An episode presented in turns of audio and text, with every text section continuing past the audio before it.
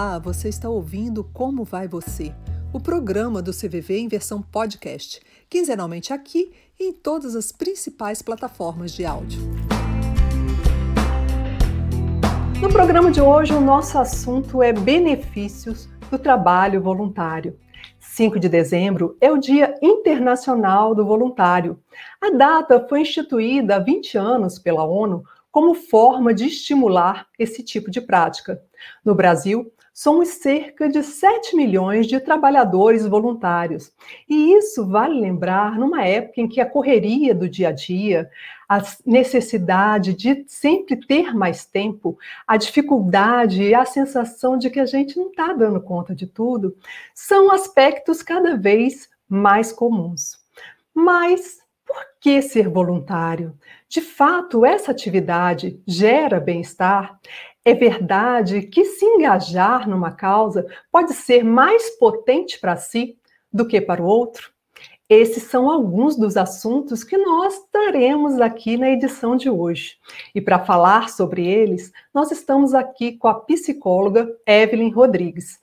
Ela é professora da Universidade Estadual do Rio de Janeiro, pesquisadora do tema, entre eles voluntariado e empatia, e autora do livro Calçando os Sapatos do Outro. Olá, professora, seja muito bem-vinda. Olá a todos, muito obrigada pela oportunidade. É um prazer estarmos aqui juntos para falarmos sobre esse tema tão importante desde há muito tempo que com certeza é um tema que sempre vai ser relevante para nós debatermos. E também está nesta edição de hoje a Isa, que é voluntária do CVV. Seja bem-vinda, Isa. Olá, obrigada, Leila. Boa noite, Evelyn. Boa noite a todos. É um prazer estar aqui com vocês para falar um pouquinho desse, desse trabalho voluntário, do voluntariado que a gente ama tanto. E eu gostaria de perguntar para a professora Elipe, professora, quais os benefícios do trabalho voluntário? É, e já emendando a pergunta, por que, que uma pessoa decide doar o seu tempo, ou seja, doar, ser voluntária? Uhum. Excelente pergunta e já começa afirmando que nós temos muitos benefícios da prática voluntária, não apenas para quem recebe a ajuda, já que é algo que todos nós sabemos que é um tema de grande relevância social, mas sem dúvida alguma nós temos muitos benefícios para aqueles que fornecem essa ajuda, tanto material quanto imaterial.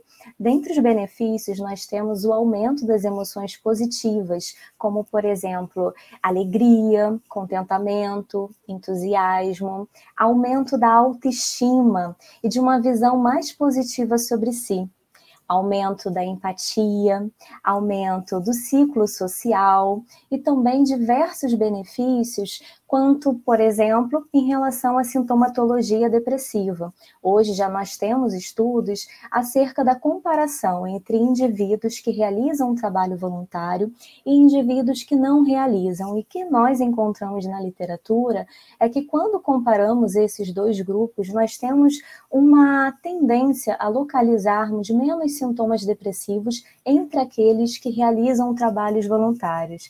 É, isso tem sido predominante com idosos, mas os benefícios se estendem para todas as faixas etárias. E nós temos também alguns estudos neurobiológicos muito interessantes que apontam para a gente que quando nós ajudamos ou simplesmente pensamos em ajudar alguém, nós ativamos no nosso cérebro o nosso sistema de gratificação mesolímbico, que fornece, portanto, a liberação dos neurotransmissores serotonina e dopamina, que estão associados ao bem-estar. Portanto, fazer o bem faz bem sim, de acordo com o que a ciência vem apontando. E com relação à sua segunda pergunta, é, sobre as motivações que levam uma pessoa a iniciar um trabalho voluntário, nós temos também uma diversidade de motivações. Elas podem incluir tanto os benefícios para as outras pessoas, como, por exemplo, o desejo de auxiliar, de ajudar com algo que a pessoa dispõe, ou mesmo com o seu próprio tempo, oferecendo um acolhimento. Mas nós também temos benefícios que são motivações para as pessoas iniciarem a atividade voluntária, como, por exemplo, o desejo de conhecer novas pessoas, de desenvolver habilidades, de se sentir útil, de se perceber fazendo a diferença para o mundo melhor, ou até mesmo um desejo profissional de enriquecimento do próprio currículo. Mas o que os estudos mostram para a gente é que, mesmo quando a motivação para o início de um trabalho voluntário é voltado para si, com o decorrer do tempo, com a realização da prática, essas motivações elas se estendem. Então, aqueles que inicialmente buscam para enriquecer o currículo, por exemplo, com o passar do tempo sentem prazer em continuar na atividade por ajudar as outras pessoas e perceber que ali ele está podendo fazer a diferença. Ah, que ótimo. E agora eu queria saber da Isa. Isa, a, a, a, doutora Evelyn falou muito da questão das motivações, né? É, você é voluntária do CVV. Qual que é a sua motivação para ser voluntária de um serviço tão específico, tão diferente? É, quando, quando eu ingressei no, no trabalho do CVV, eu estava procurando um trabalho voluntário, só que eu queria um trabalho voluntário que tivesse disciplina, que não fosse uma coisa que eu fizesse, ah, eu vou quando eu quero, dia que eu não quero, eu não vou. Eu queria um trabalho que realmente eu tivesse uma dedicação, um compromisso com aquele trabalho. E aí o CVV se encaixou muito bem nisso. Quando eu vi a proposta do CVV, que o CVV é um trabalho onde é, você tem que ter a disciplina, você tem que se comprometer a fazer aquilo, você se responsabiliza, você assume que vai oferecer aquele serviço naquele momento, e se você não fizer, o serviço fica em débito. Então, é, existe essa necessidade de comprometimento muito grande. Isso me encantou. É claro que depois que eu entrei, toda a filosofia do serviço traz esse encantamento, é uma, é uma filosofia onde a gente valoriza o outro, a gente valoriza as pessoas, valoriza as relações. Então, isso vai. É, é, comigo foi criando um laço afetivo com esse trabalho, de ver que eu auxilio o outro, mas ao mesmo tempo eu tenho uma melhora, é, e, e, não é uma. A busca não é pela melhora, a busca é por fazer, mas é muito interligado. Então, eu vou ajudar o outro, mas eu preciso também me conhecer, me melhorar. Isso melhora as minhas relações, isso melhora é, a minha vida como um todo, né? Comigo aconteceu isso e isso é um relato, um relato comum no voluntário do CVV. Que bacana. Professora Evelyn, essa, esse encantamento que a Isa falou, né? E também a necessidade do comprometimento, da disciplina, são essenciais ao trabalho voluntário ou existem alguns que a gente pode fazer no dia que a gente quer, se não tiver com muita vontade não vai? Qual que é a rotina assim é, mais próxima do ideal para quem quer exercer um trabalho voluntário? A fala da Isa é muito representativa da paixão e do encantamento que a gente percebe quando a gente conversa com voluntários. É exatamente esse sorriso no rosto, é essa descrição dos aspectos positivos da instituição ou mesmo da atividade em si, que fazem com que, inclusive, muitas pessoas se sintam motivadas a também iniciarem a prática. É contagiante a fala da Isa e de tantos outros voluntários. E, sem dúvida, uma uma das dificuldades que a gente mais tem percebido quando a gente conversa com dirigentes de instituições ou mesmo com outros voluntários é a dificuldade das pessoas identificarem um compromisso. Não é porque é trabalho voluntário que ele pode abrir mãos de disciplina, que ele pode ser feito quando bem entende. À medida que o voluntário se compromete, uma, duas ou um grupo enorme passa a com aquele voluntário. E a decisão de não ir por qualquer motivo. Hoje está chovendo, ah, vou deixar para fazer o trabalho voluntário semana que vem. Ai, hoje está tão calor, eu vou curtir uma praia. Esse tipo de pensamento faz com que haja uma sobrecarga daqueles voluntários que muitas vezes se comprometem tanto nos dias de sol como nos dias de chuva. E uma mensagem que eu costumo sempre deixar para voluntários, tanto no início como quando eles já estão há um tempo na atividade, é para levar a sério, porque se ele não for, uma pessoa vai deixar de receber aquela ajuda.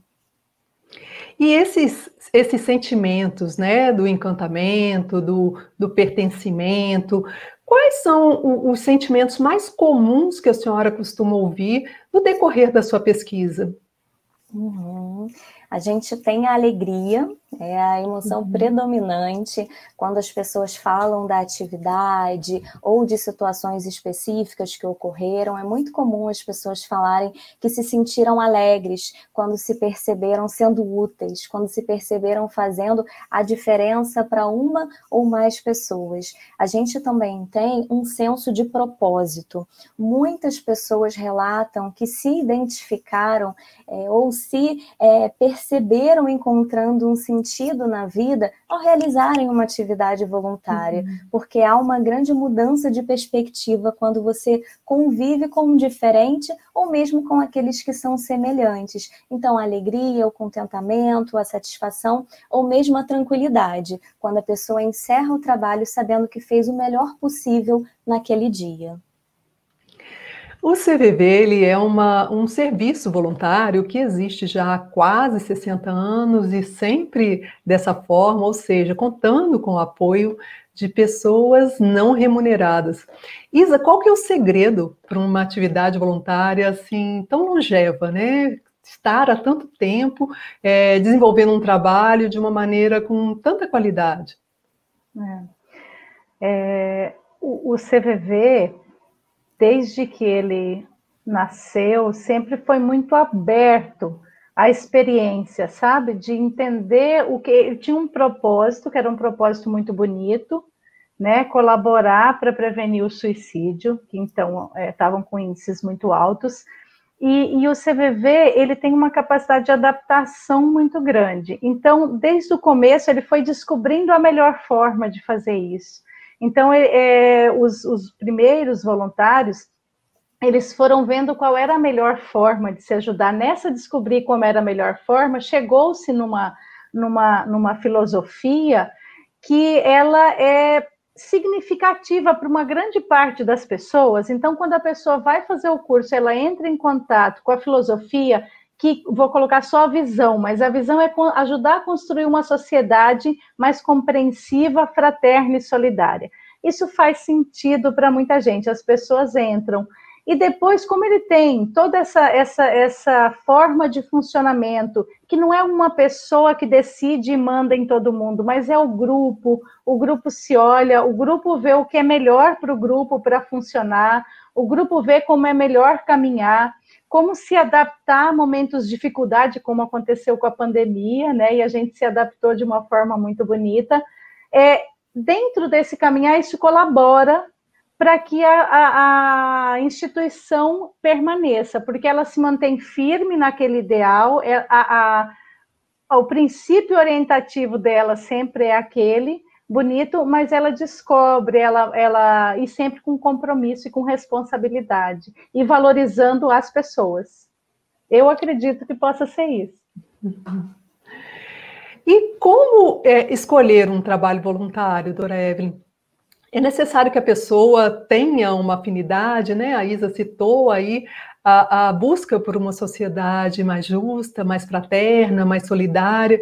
Ou seja, eu preciso ter dentro de mim valores que vão me identificar com esse trabalho é, ao qual eu estou me vinculando. Uhum é, ponderar acerca de qual atividade, onde realizar, com qual público, é um momento muito especial que contribui justamente para a satisfação ou insatisfação com o trabalho. Muitas vezes é necessário que a pessoa tenha calma nesse processo de decisão para que ele possa ser feito com prudência e respeito a si mesmo, respeito às suas preferências. Eu prefiro lidar com crianças, idosos, adultos. Eu prefiro trabalhar dentro ou fora de uma instituição. Eu prefiro um trabalho com uma frequência maior um trabalho que tem uma frequência menor. Eu gosto mais de atividades lúdicas, divertidas, ou atividades que exigem maior calma e dedicação, prudência. Então, se perceber em termos de preferências, habilidades, é fundamental para uma escolha mais acertada. O que não quer dizer que, com o passar do tempo, possa haver uma mudança. Uma pessoa se sentir muito satisfeita com o trabalho, continuar dele e passar para outro também, fazendo dois em vez de um, ou de apostar as fichas em uma determinada atividade e no meio do caminho perceber que outra é aquela com a qual ela melhor se identifica. Então, respeitar as suas preferências, porque quando você faz o que você gosta, você tende a ficar muito mais satisfeito. E eu brinco com os voluntários que tem trabalho voluntário para todos os gostos. é impossível a gente não se afinizar com um deles.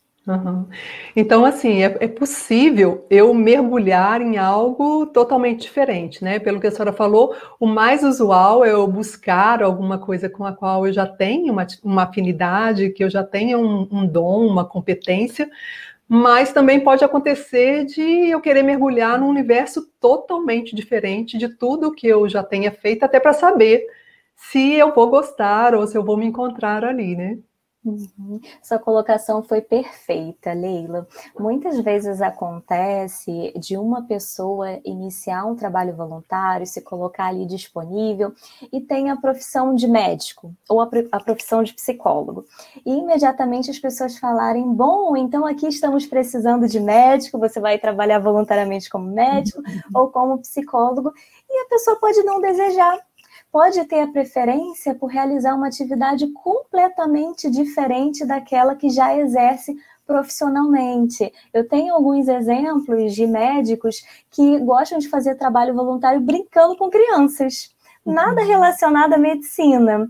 Então, não tem uma regra, realmente a pessoa se sentir confortável o suficiente para perceber qual é aquela atividade, qual é o tipo de público que ela mais se identifica pode ou não ter relação com uma atividade e que ela já exerça ou com uma habilidade que ela já tenha consciência, pode ser um processo de aprendizado, começando algo novo, ou de reforço daquilo que ela já faz, gosta e quer continuar fazendo também voluntariamente. Certo.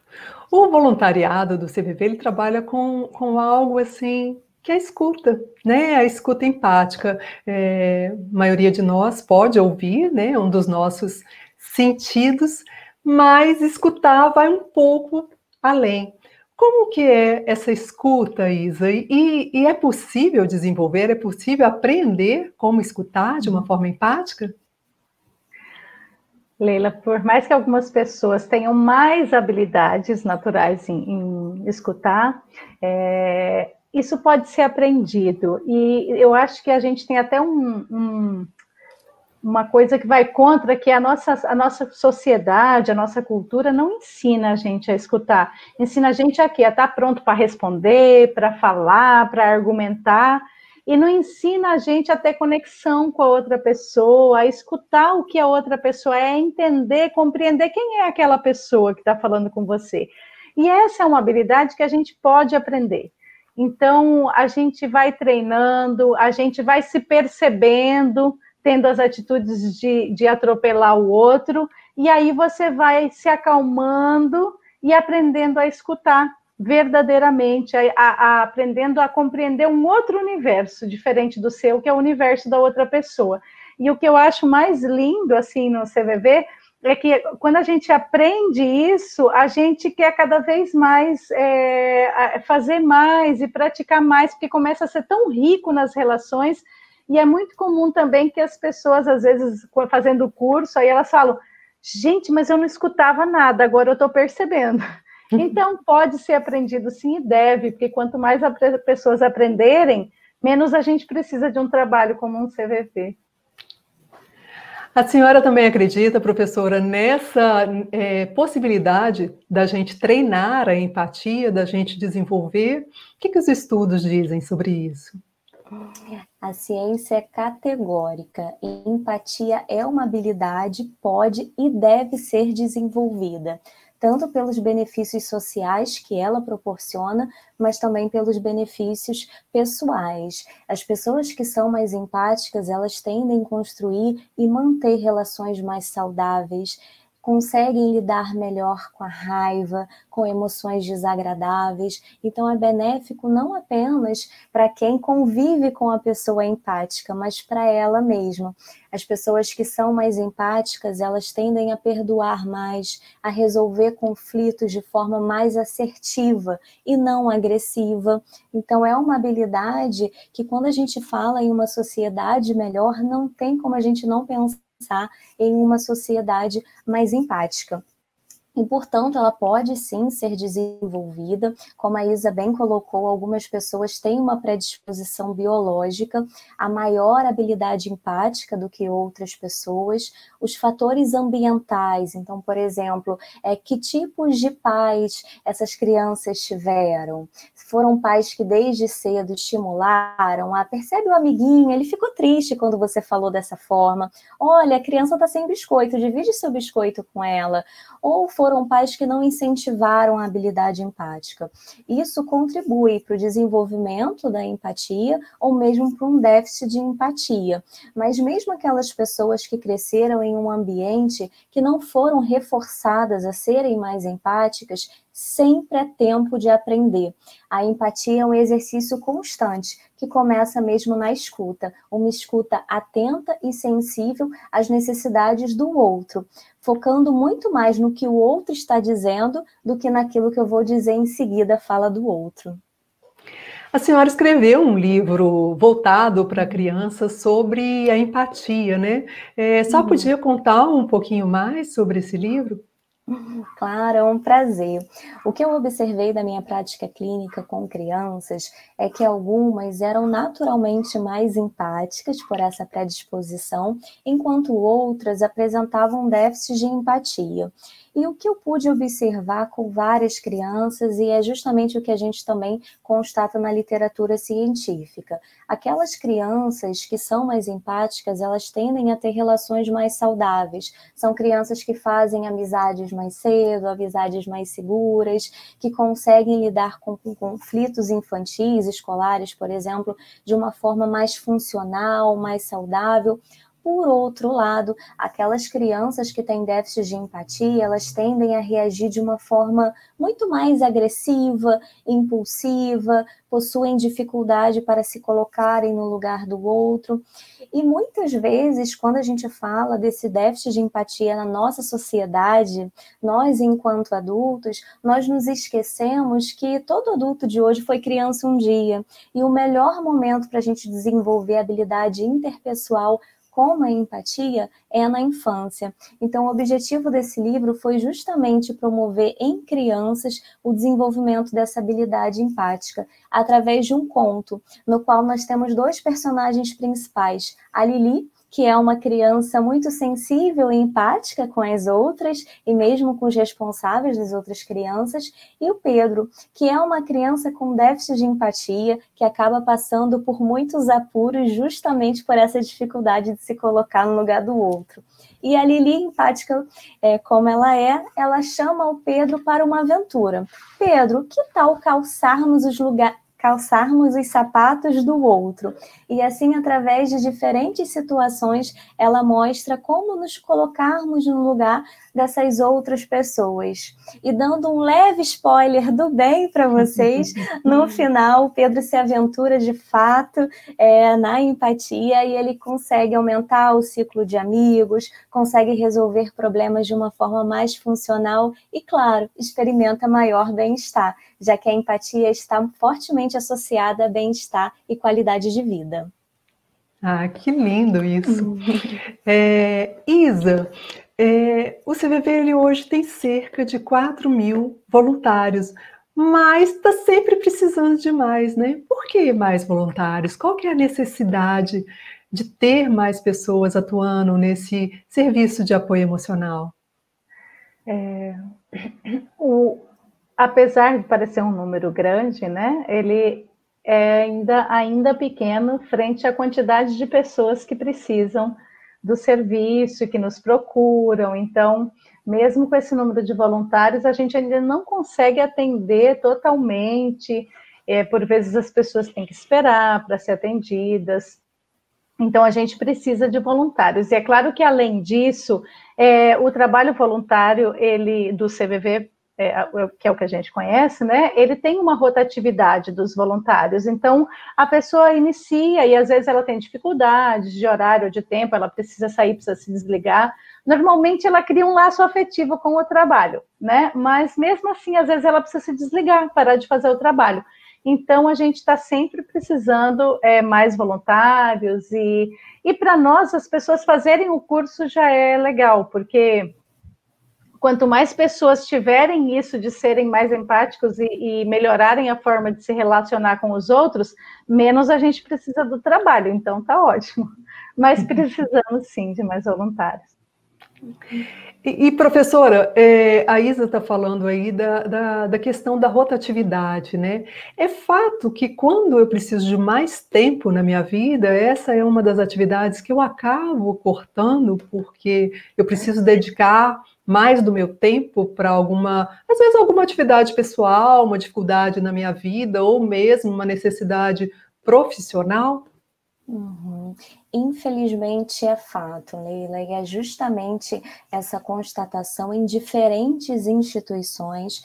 É uma problemática que a gente observa no CVV, pelo que a Isa trouxe, mas que também está presente em muitas instituições e acaba muitas vezes comprometendo o funcionamento da organização, o desenvolvimento da atividade e a ajuda que é recebida. A gente tem, inclusive, dados apontando que nos últimos anos o Brasil vem diminuindo o número de atividades voluntárias, de pessoas engajadas, é, por diversos motivos. Essa é, inclusive, a pergunta que eu venho respondendo na minha pesquisa de doutorado quais são os fatores que contribuem para a permanência ou desistência de um trabalho voluntário. E o que a gente tem observado nesses resultados preliminares é que é um conjunto de variáveis disposicionais, ou seja, características pessoais do próprio indivíduo, mas também de variáveis organizacionais, como, por exemplo, o quanto a pessoa se sente aceita pela instituição, o quanto a pessoa cria vínculos, se sente membro ativo, fazendo a diferença, consegue construir vínculos saudáveis, saudáveis é, se sente satisfeito com a atividade que realiza ou insatisfeito, todos esses fatores podem contribuir para a decisão de permanecer ou sair de um trabalho voluntário.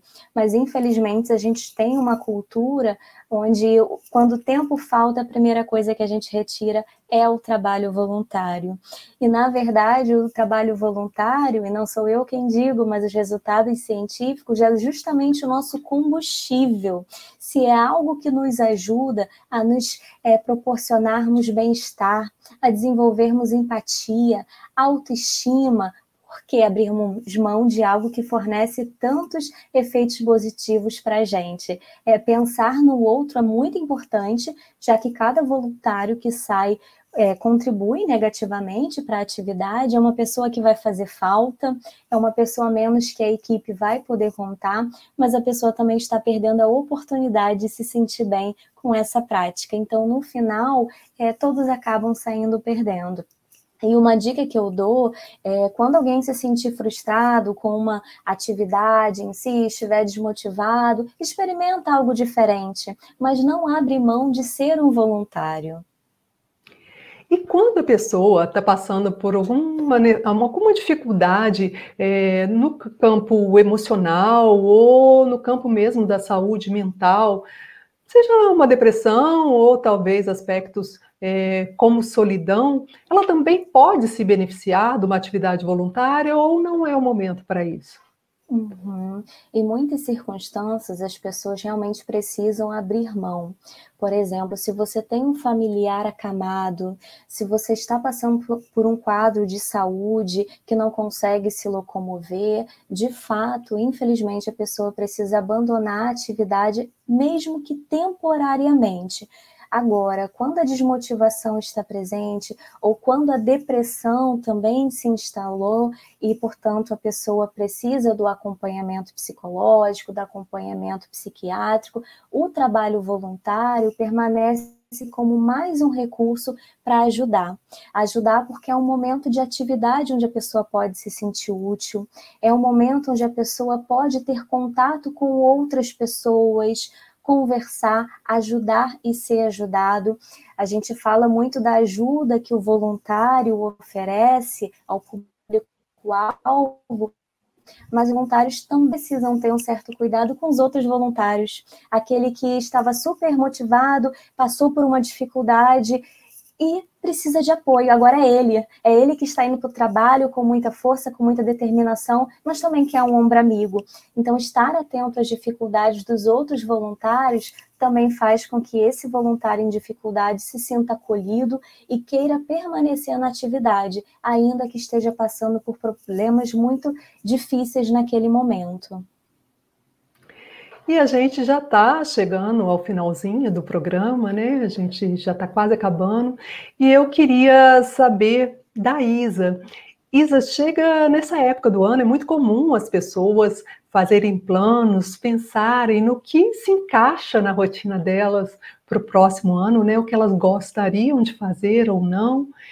E eu queria que você contasse para essas pessoas como, ser, como elas podem ser voluntárias do CVV, caso elas se interessem por algum tipo de atividade nesse sentido.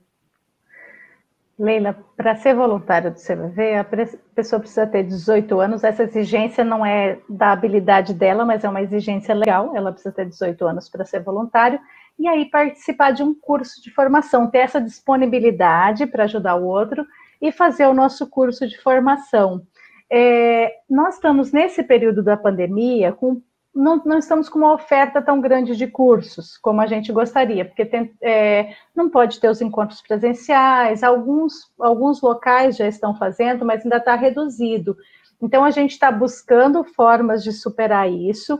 Quem, que, quem tiver interesse pode se inscrever no site, no www.cvv.org.br, e aí lá tem uma parte onde você pode se inscrever para os cursos.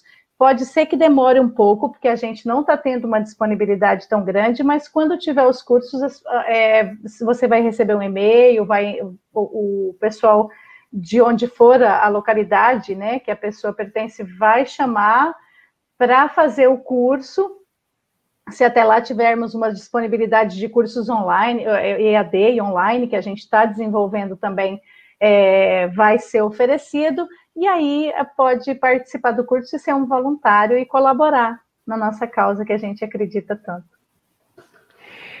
E doutora Evelyn, a Isa citou aí a questão dos 18 anos, e muitas vezes as pessoas chegam a pensar que existe uma idade para ser voluntária, né? Às vezes até se pensar, ah, isso é coisa para quando eu me aposentar, para quando eu tiver mais velho. O voluntariado tem idade? Uhum. Enquanto nós estamos aqui, nós podemos ser voluntários com o recurso que a gente dispõe no momento se é o tempo, se é a energia, se é uma habilidade, a gente pode sim ser voluntário. Essa exigência legal que a Isa colocou, de fato, ela precisa ser respeitada, mas não quer dizer que crianças não possam ser estimuladas a colaborar com as outras pessoas. Por exemplo, se um pai, uma mãe é voluntária em um abrigo, por que não convidar essa criança para participar um dia de uma atividade recreativa? A gente está chegando no final do ano e tem sempre essas campanhas é, de correios, de cartinhas de Papai Noel. Em vez do adulto simplesmente comprar um presente e doar para essa criança sorteada na cartinha, escolhe o presente com o filho, estimula, mostra que as crianças podem ser solidárias desde o início, esperar para desenvolver empatia lá na frente acaba sendo um erro. A gente pode fazer isso na infância e é um processo muito mais fácil.